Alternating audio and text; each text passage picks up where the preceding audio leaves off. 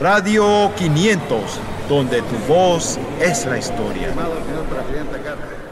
Buenos días, a mí lo que más me gusta de vivir en la ciudad de Panamá es que todo está relativamente cerca y en unos minutos puedo llegar al lugar a donde me dirijo.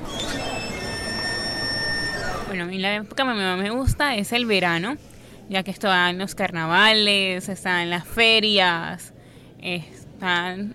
Bueno, en Panamá llueve en toda época, pero el verano es, por decirlo así, la estación seca de nosotros, así que más podemos ir a playas, a ríos.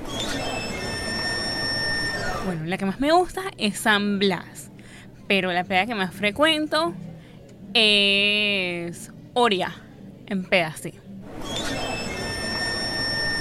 Eh, yo tengo amigos afuera.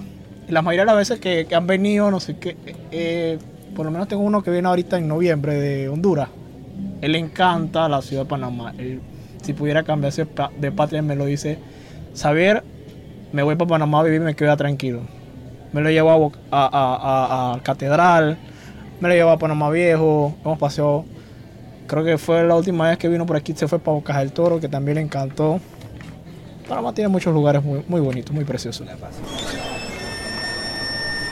Bueno, muy interesante. Eh, yo tenía un buen rato que no pasaba por aquí y teníamos también nosotros es que un par de años también planeando y no se había dado la oportunidad de venir de nuevo. Pero me parece muy interesante. Panamá, Excelente. Muy y más, interesante. más que todo este foro, Panamá por experiencia propia, me lo decía un profesor de la universidad, yo lo, yo lo confirmo, yo me doy cuenta que la, jo- la generación de ahora es un pueblo sin memoria. Un pueblo sin memoria. Panamá, muchas de las cosas que ha tenido Panamá automáticamente es como si, si, si pusieras y mismo va a la papelera de reciclaje. Lamentablemente. Pero hemos visto las cosas como que ha tratado los medios como de rescatar un poco el folclore, los programas de folclore. Hay gente que le gusta, hay gente que no, pero chévere. Radio 500, donde tu voz es la historia.